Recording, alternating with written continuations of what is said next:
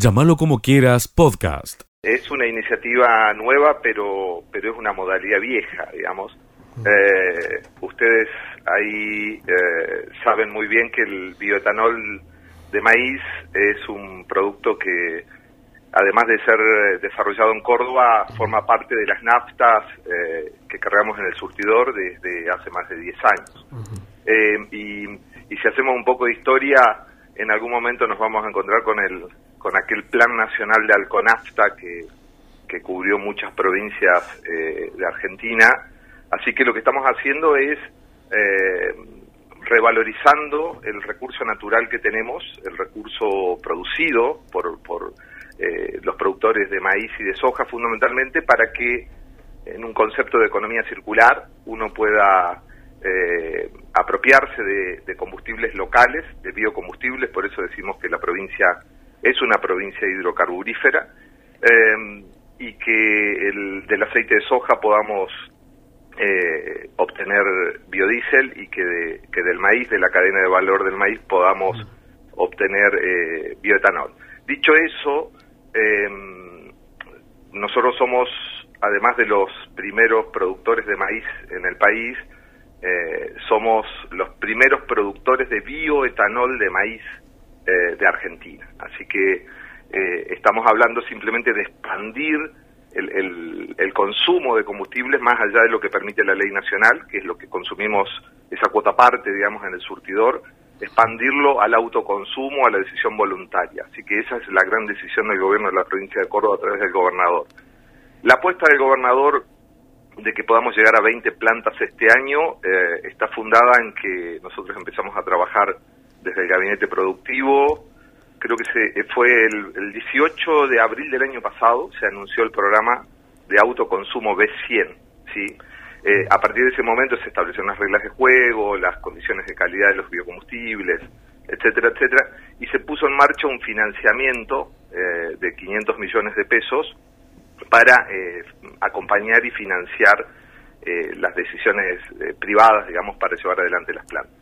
Hoy tenemos la primera planta construida y financiada por ese fondo y hay nueve proyectos que están encaminados, así que eh, sumarle diez, digamos, podríamos decir que están encaminados diez proyectos de los 20 que anunció el gobernador y si la capacidad productiva de los cuatro proveedores locales, porque hemos generado también un mercado de provisión de, de plantas, de tecnología que no estaba en Córdoba, eh, desarrollada para este tipo de calidad de biocombustible y de biodiesel fundamentalmente, biotanol lo dejemos un ratito aparte, así que creemos que el objetivo es sumamente factible. Y si no se llegara al objetivo de que las plantas físicamente estén construidas, será simplemente por la condición de, que el mercado de los proveedores, bueno, tendrá mm. que, que este, hacernos esperar un poquito, pero estamos muy contentos. Sergio, ¿y podemos pensar en un futuro un corte mayor de las naftas con biocombustibles?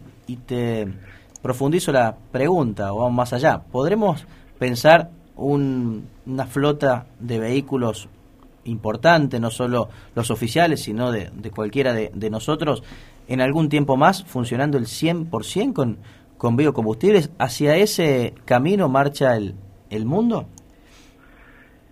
El, mundo marcha em, hacia el camino de, una eh, migración de la matriz energética, o sea, es imposible sostener em, los niveles de consumo de combustibles fósiles que hoy tenemos. Mm. Para que vos te des una idea, estaba pensando recién qué ejemplo práctico poner, el consumo anual de combustible del mundo, de combustibles fósiles para transporte, movilidad, etcétera, etcétera, requiere la utilización de biomasa, viste que el petróleo de algún modo es eh, biomasa, plantas, eh, de árboles, eh, que fueron sepultados hace millones de años y que por unas condiciones de temperatura y de presión se generó el petróleo. Pero en el fondo es sacar árboles prehistóricos, digamos, para, para ponerlos dentro de un motor. Lo que consumimos por año en el mundo representa toda la biomasa, o sea, todo lo que puede producir el planeta, incluyendo los océanos, o sea, incluyendo las algas, incluyendo todo, toda la biomasa útil, eh, durante 400 años. Entonces, eh, hay una obligación mundial, no podemos consumir en un año lo que le llevaría al planeta a reconvertir durante 400 años. Es una, es una regla de tres simple y por eso vamos hacia una potencial extinción masiva. Eh, eso no hace falta reforzarlo porque están todos los medios y, y cualquier informe del, del, panel intergubernamental de cambio climático eh, lo, lo, lo, lo, subraya. Eh, ahora, lo que, lo que sí tenemos que decir es que nosotros eh, tenemos vehículos circulando que en otros países eh, pueden ser flex o por lo menos acercarse a ser flex. Voy a poner un ejemplo muy concreto.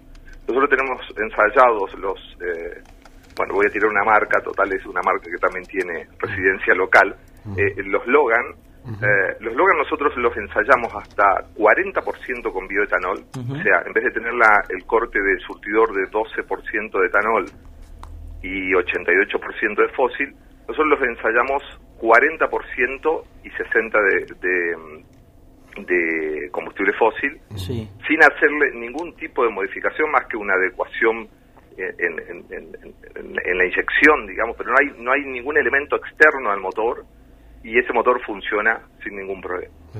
Lo hemos extendido hasta 60% y comienzan a existir algunas condiciones donde exigen, que es lo que está haciendo la flota pública provincial, exigen la incorporación de un emulador. Un emulador es, para que más o menos te des una idea, la mitad de un estuche de anteojos es un, es un chip que va incorporado al, al, al, al sistema de inyección de- del vehículo. Eso es lo que está haciendo Oreste Berta. Y con eso podés estirarlo hasta 85%. ¿Por qué no 100% por una sola condición? Eh, el, el etanol, por las características que tiene, eh, en, en condiciones muy frías, estos días, por ejemplo, si no tiene algo de combustible fósil, eh, demora en arrancar. Pero es la única, la un- podríamos llegar al E100, como hacen los brasileros, sin ningún problema, porque tienen un clima más favorable, digamos. Pero eh, estamos camino a- al consumo de combustibles eh, de base biológica sin afectar la provisión de, de alimentos, sin afectar, porque decíamos que esto está enmarcado dentro de la economía circular. Un y además. Sergio, un, Sí. un- un aspecto más, ¿no? El combustible fósil es un eh, combustible finito, ¿no? En algún momento se, se puede terminar. En cambio, los biocombustibles eh, se generan todo el tiempo a partir de, de la producción, ¿no? De maíz. Por, eh, Caña por de supuesto, eso es totalmente cierto y hay que agregarle el, el- el- el enorme ahorro de emisiones de gases de efecto invernadero, es decir, cuando uno usa biocombustibles. Nosotros ahora dentro de unos minutos me pasan a buscar, estamos yendo a, hoy para nosotros los que, los que amamos las renovables del Ministerio de Servicios Públicos, el ministro Fabián López, que siempre promueve estas cosas, hoy tenemos un, día muy grato porque estamos yendo a ver la primera planta de biogás de generación distribuida del país, que va a estar radicada muy cerca de, de Colonia Carolla, del- de la empresa Biofarma, eh, en un auto con 85% de etanol, es decir, estamos movidos por maíz. Claro. Entonces, Claro. eh, el mejor ejemplo que ese del de hoy no, no podemos tener, para nosotros es un, es un día maravilloso hoy, así que eh, el- lo que acabas de decir es correcto, eh, el, es finito el, el- el fósil, y aún no siendo lo finito, la exponencialidad del consumo en el mundo hace de que lo tengamos que dejar de usar. Eh, supongamos que no sea finito, por una cuestión ambiental, es casi una obligación ética, moral, Claro. de, de- de- del tiempo que se viene eh, migrar hacia, hacia energías renovables. Y además, eh, Sergio, eh, al- hay que destacar que la provincia eh, tiene las potencialidades eh, bioeconómicas y que hay mucha gente con experiencia y mucha gente que sabe lo que está haciendo. Eh, estás eh, hablando que vas a ir a ver eh, eso cerca de Colonia Carolla y tenerlo en la provincia es un orgullo también para, para, para nosotros. Es, es un orgullo, y fíjate lo que pasaba ayer, ¿no? Ayer, eh, gracias a la enorme iniciativa del gobernador y del gabinete productivo, eh, tuvimos la presencia de, de expositores del programa Renovavío de Brasil. Renovavío, Renovavío para nosotros es como, como la meca latinoamericana de, de, cómo hacer las cosas hoy. Y curiosamente ellos nos decían, todo, eh, ellos producen bioetanol de caña, ¿no? Son más, más parientes de los tucumanos que de los cordobeses. Eh, y, ellos nos decían, nosotros ahora hemos comenzado a desarrollar el bioetanol de maíz y el 100% del conocimiento, de la tecnología, eh, fue provista por productores cordobeses. Claro. Eh, ¿Por qué? Porque, bien decías, eh, Córdoba tiene no solamente la, posibilidad de ser el primer productor de, maíz del, del país, y, y la sexta región del mundo en cuanto a capacidad productiva, eh, digamos, sexta región del mundo, eh, sino que su, su rendimiento por hectárea es lo que sorprende también. Es decir, hay una, eh, una larga trayectoria y un, y, un enorme conocimiento puesto en juego en, cómo producir más con menor cantidad de tierra afectada. Digamos. Seguí escuchando lo mejor de Llamarlo como quiera. Es un hecho histórico. Villa María hoy tendría que estar en fiesta, porque eh, después de casi 35 años estamos llevando adelante un proceso de normalización y de elección de autoridades para conducir la delegación regional de Villa María Córdoba. 35 años atrás había quedado el último mandato de esta delegación regional. Así que eh, poner en marcha, poner en marcha, iniciar un, camino para que Villa María tenga una representatividad legal pura y exclusiva para los trabajadores es histórico. Horacio, eh, entonces, ¿por qué funcionaba la CGT de, de Villa María o bajo qué eh, estructura legal hasta, hasta esta fecha? Eh, Villa María venía funcionando por voluntad, decisión de las organizaciones que todavía tenían representatividad en esta, en esta ciudad y en esta área de, jurisdicción.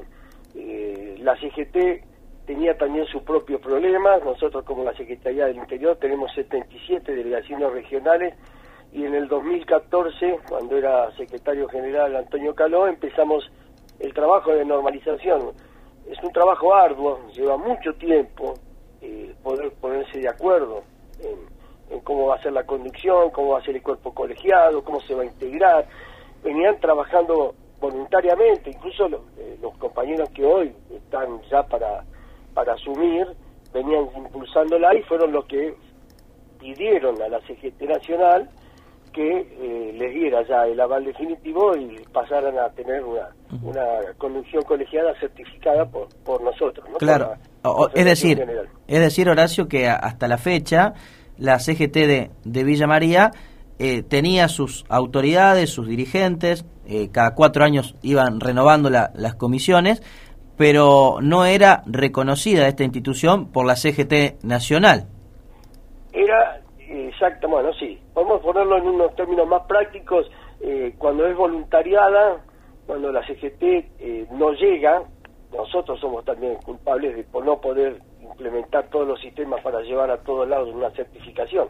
Nos lleva nuestro tiempo. Hoy estamos haciéndolo acá y antes venían haciéndolo por motus propios. Por ahí nos mandaban alguna nota diciendo, bueno, vamos a hacer este proceso.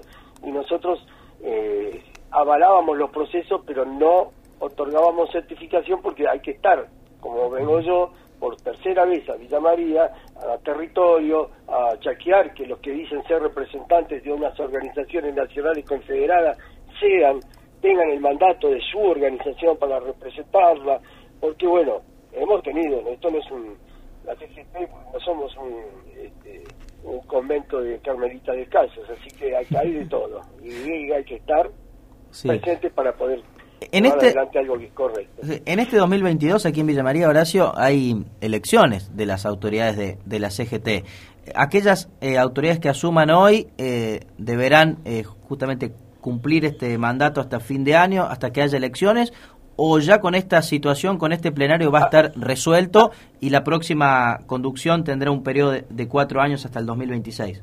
No, no, no hay otra elección. Nosotros cuando normalizamos y certificamos una delegación regional, el mandato es por cuatro años. Así que el mandato de la delegación regional Villa María Córdoba es hasta el 2026.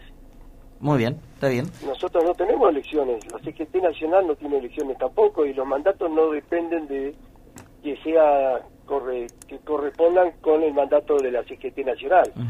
Horacio, eh, vamos a lo estrictamente laboral. Eh, ¿Cuál es la situación hoy de los trabajadores en, la República Argentina, si querés puntualizarlo aquí en la, provincia de Córdoba? Porque sabemos que sigue siendo alta la, informalidad a pesar de un movimiento económico mayor, eh, incorporación de más trabajadores en, el último tiempo al, sistema, pero todavía seguimos con un altísimo nivel de irregularidad ¿no? en, el, trabajo. ¿Qué, ¿Qué analiza la CGT en este sentido? Bueno, nosotros hemos emitido ya varios, la CGT Nacional ha sacado continuidad de documentos donde hablamos de la inflación, hablamos de, de la pérdida del poder adquisitivo, hablamos de la gestión que está llevando adelante el gobierno nacional, hablamos de la gestión de los gobiernos provinciales. La CGT está participando en un consejo directivo que está gestionando permanentemente la crisis y estamos constantemente encima de los procesos que están sufriendo todos los trabajadores. No es dialéctico, es real. Ustedes pueden entrar a la, a la página CGT oficial y van a comprobar todo lo que yo les estoy diciendo, lo tenemos todo documentado porque en realidad la informalidad este, la vamos la vamos controlando. No, no, no es constante, pero eh, ha aumentado enormemente el consumo, eh, tenemos una una producción que está recuperando los niveles, tenemos récords de exportaciones. La Argentina está tratando a sus trabajadores de darle una, un mejor, un bienestar. Obviamente, venimos de una pandemia, venimos de una crisis mundial, venimos de una guerra que están ahora en Europa. Todo esto repercute, obviamente, pero el primer problema que tenemos los argentinos, aparte de la desocupación o, el, el trabajo informal, es la inflación.